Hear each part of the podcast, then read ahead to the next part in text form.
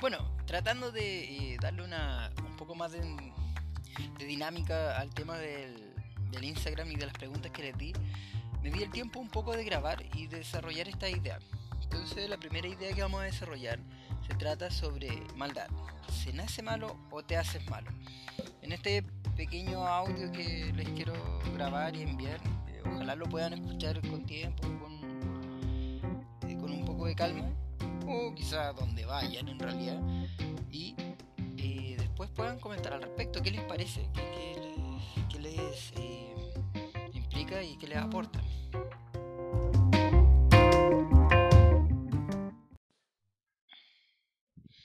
Cuando hablamos de maldad, así como palabra, eh, se nos viene irremediablemente la visión del típico como personaje de ficción malvado, para tratar de entender esta pregunta me formularon que tiene que ver con ¿se nace malo o te haces malo en el camino? Tenemos que entender primero qué significa maldad, porque es difícil llegar y calificar algo de malo. Aunque parezca sencillo, es una palabra en español bastante compleja. Si uno lo busca en la RAE, ellos lo definen por lo menos de 16 formas distintas. Y con la forma que nos vamos a quedar es la que explica que la maldad o lo malo es alguien que carece de una lógica y de una moral, o sea, lo pone en dos dimensiones. Por ejemplo, lógica de un pensamiento interno, de algo propio de la persona, y moral referido más hacia la sociedad.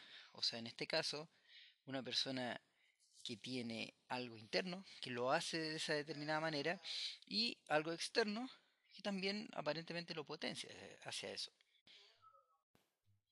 Cuando hablamos del tema eh, la lógica de nacer de una determinada manera y de pensar de una manera, digamos, malvada, tiene un origen directo y relacionado con sus primeras experiencias, sus primeras vivencias, con la forma de vincularse con el mundo y vincularse con los demás, ya que si bien ciertas experiencias y situaciones te pueden arrastrar a priorizar una forma, entre comillas, malvada de relacionarte, también depende de tu familia, de las posibilidades que te puedan dar y de cómo esa familia ha ido evolucionando.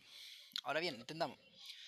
Eh, hay un concepto llamado constelación familiar que lo vamos, ojalá ir explicando en mayor profundidad y dedicarle más tiempo, pero que habla un poco de esto de cómo las familias eh, van fluctuando en el tiempo y se acercan a una integración de crecimiento, de seguir avanzando, y también a una desintegración que es decaer como grupo humano y acercarse a la destrucción de la línea sanguínea. Es, es, curioso este concepto porque de repente no, no se habla mucho, pero eh, las familias fluctúan en el tiempo y la gente va, va variando, se acercan a la salud, al bienestar, al tener herederos y también se pueden acercar a la enfermedad y al decaer.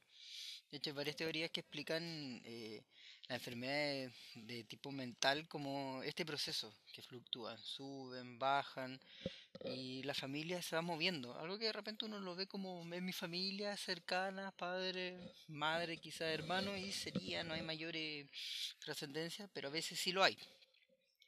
Y eh, este proceso podría también explicar un poco que, que la búsqueda de la maldad, de, en este caso, de, de, pensar mal y de actuar mal en relación a tu entorno, eh, puede tener un componente personal, íntimo, nacer con eso. ¿Se fijan? Porque es, explicable de, de, diversas maneras y complicado de, eh, digamos, encasillar hasta qué punto alguien es malvado para conseguir su objetivo. Para entender el tema de fluctuación moral del contexto, y mm, esa palabra es, fundamental, es sumamente potente entender que de repente el contexto nos ayuda a hacer cosas que son quizás en otro momento eh, repudiables o rechazables. Por ejemplo, el tema de las migraciones, cuando la gente habla de los inmigrantes, suelen connotarlo de manera negativa, asociándolo a diversos problemas, quedarse sin trabajo. Hay toda una connotación, por ejemplo, sin ánimo de, de ofender, sino de un poco lo que se ve tanto en redes sociales como en la televisión, lo pueden ver incluso con amistades que creen que cierto grupo de inmigrantes eh, está en plan de casi quitar el trabajo a los chilenos. siendo que no tiene ninguna lógica ni, asidero que otra persona, un empresario o quien sea contrate a un extranjero por menos dinero, no obedece a que el extranjero le quiere quitar el trabajo, sino que obedece más a que ese empresario eh, tiene prácticas negativas. O sea, si contrata a un chileno o un extranjero, da lo mismo porque lo le quiere pagar o lo quiere tener en la informalidad. Entonces no tiene mucha lógica creer eso. Y si eso pasa, tiene que ver tan, más por el chileno que está tratando de hacer esa pillería, más que por el extranjero que viene a buscar trabajo. Entonces, dependiendo del extranjero, yo eh, lo, anduve averiguando en internet al respecto, eh, hay inmigraciones que han sido mejor y peor vistas. Y sin embargo son fenómenos que pasan todo el tiempo, en todo momento, van fluctuando en el tiempo. Entonces, eh, esa fluctuación también le da un sentido. O sea, hace un tiempo no muy lejano, si venía un extranjero de Europa, era mucho mejor visto que un extranjero que viniera de Sudamérica. Y creo que tampoco ha cambiado tanto la imagen, sino que eh, se entrelaza con que hay fenómenos que son positivos y otros que son negativos y preferimos quedarnos con las cosas más positivas. O sea, si viene un europeo a comprar tierra en el sur de Chile, es mucho más positivo que si viene un extranjero eh, cercano de, un país vecino a buscar trabajo de obrero. Parece ser más visto que llegue un obrero versus que llegue una persona con dinero a comprar todas las tierras del sur. Bueno, es una cierta dualidad extraña que se ve del fenómeno, pero es importante eh, entender que la moral es sumamente volátil al contexto en el cual estamos viendo, en el momento que nos estamos desenvolviendo. Entonces, si lo llevamos al concepto maldad, la maldad también varía. Hay cosas que van a ser mejores y peores y las vamos a justificar en base al momento, al tiempo. Ahora bien, entendamos ahora eh, estas dos partes importantes que explicamos que fue un poco lo de eh, el origen, o sea, nacer, tener esta lógica de, de ser malvado, por así decirlo, y el de hacerte malvado, o esta moral o sociedad que te impulsa a hacer cosas malas. Porque claro, tratar de entender esta historia, el se hace o se nace, depende también, y es un aspecto que no se había, creo yo, mencionado, de quién observa o mira esto. Porque una actitud malvada, vamos a entenderlo así, eh, es vista desde afuera. La pregunta incluso se ve desde afuera. No pregunta yo cómo sé si es que soy bueno o malo, sino que dice, se nace malo o te haces malo desde afuera, o sea, la perspectiva. Por ejemplo, lo quiero llevar a algo súper concreto y quizá a algunos le, le genere algo. El mismo tema actual del, de la revuelta social, la policía, ¿es buena o es mala? O los políticos o el presidente, ¿son buenos o son malos? Todos podemos tener idea y opinión al respecto de cómo están actuando. Y quizás si uno lo mira en el pasado y con cierto contexto, dice, esta gente es malvada, no sé, o esta gente hace lo que debe. Y lo vamos a validar o a criticar en relación a cómo los vemos que están actuando y en relación al momento que estamos viviendo. O sea, cualquier persona que haya estado en contacto con alguien que ha, sido, no sé, de alguna manera detenido o ha, sufrido vejámenes por el mismo tema de la revolución, no va a tener la mejor opinión de la policía y va a actuar en consecuencia. O sea, esta persona es malvada, o sea, estas personas, digamos, son malvadas o hacen maldades y exceden su valor, o si uno ve en las redes sociales un video donde sale un policía golpeando a un manifestante, uno dice, pero ¿por qué lo está golpeando? ¿Qué, qué, contexto se dio? Entonces, quedamos enfrentados y enfrascados a tomar una decisión. Esta gente es buena o es mala. Y pareciera ser fácil hacer el, el juicio, pero también si no tomamos en cuenta el contexto en el cual se dio, o sea, por ejemplo, eh, sin ánimo de, ofender ni defender a nadie, porque esa es la verdad. Ahora, ustedes saben que es muy complejo mencionar algo porque pareciera ser que a todo el mundo le hiere y le alegra las cosas que surgen. Entonces, si uno no tiene en claro el contexto, una imagen o un video, eh, es sumamente difícil poder decir, ah, y es tentador decir quién es el culpable. O sea, si el policía le pega al manifestante, el malvado es el policía. Y si hipotéticamente el manifestante le tiró una piedra al policía, ¿está justificado o no? Entonces entramos en esta dualidad, en este como juicio de, moral. Que, ¿quién, ¿Quién arrojó la piedra primero? ¿Quién es más responsable de, esta cosa? Entonces la maldad eh, queda nuevamente aquí como flotante, es un concepto extraño, por eso creo yo que tiene tantas definiciones para poder entenderlo, porque depende mucho, mucho, mucho, mucho de cómo se observe el tema.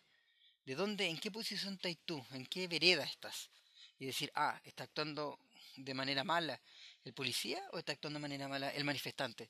Y te encontrás en esta encrucijada y es difícil poder ponernos de acuerdo y decir esto es o esto no es.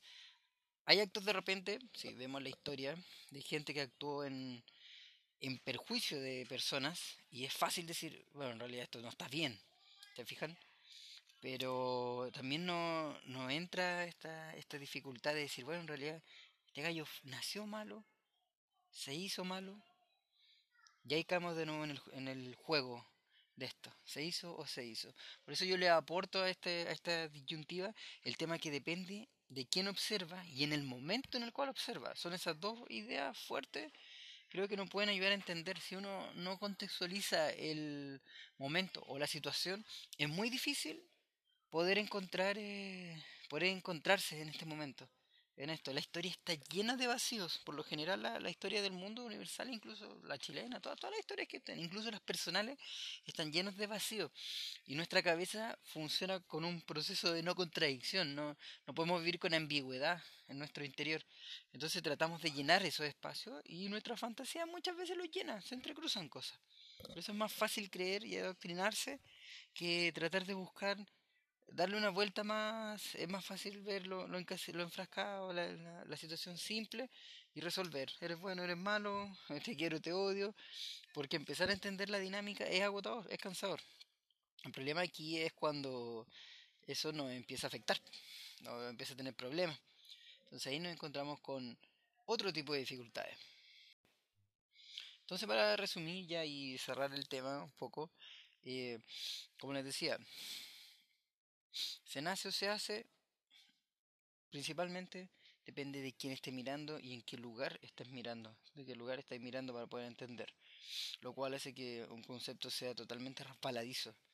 Yo creo que ser bueno o malo depende mucho del momento en el cual estés viviendo. O podemos estar de acuerdo que una persona puede actuar mal, nos ponemos de acuerdo que está mal, pero si después entendemos por qué lo hizo, la historia puede cambiar radicalmente el entendimiento puede cambiar radicalmente. Es fácil en el grupo del social eh, no justificar, sino justificarse y decir sí, actúa de manera negativa. Entonces, atacamos desde ahí, para tener una coherencia interna de, ah, si todos están de acuerdo que es malo, entonces debe ser malo, su actuar es malo, malvado, fin. Pero las motivaciones, hay un montón de, aspectos que quedan descolgados del común. Eso es lo complicado cuando se ramifica algo por redes sociales porque queda asociado como algo concreto y verdadero.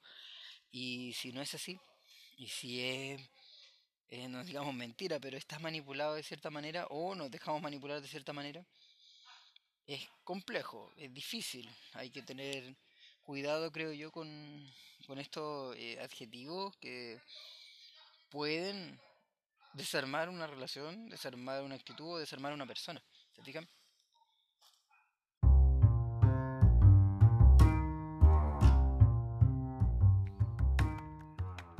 Bueno, este fue el primer eh, intento de poder responder estas preguntas. Eh, ojalá en el futuro surjan más y trataré de ir desarrollando lo mejor posible. Esta es un poco la idea del audio que, quiero desarrollar y ojalá les, le agrade y genere de, debate.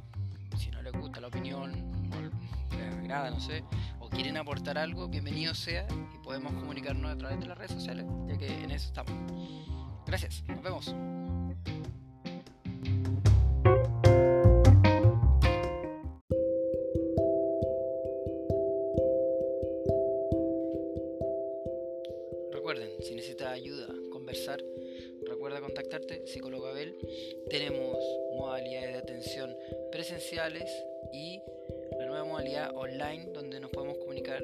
Skype o por una plataforma que estaré pronto a informarles para y tener sus sesiones completamente online. Yo sé que algunos a lo mejor trabajan y no pueden darse el tiempo por distintos motivos de ir o concurrir a algún lugar concreto o a veces la distancia.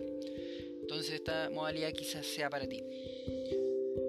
Estamos en contacto, nos vemos y si lo necesitas, te escucho.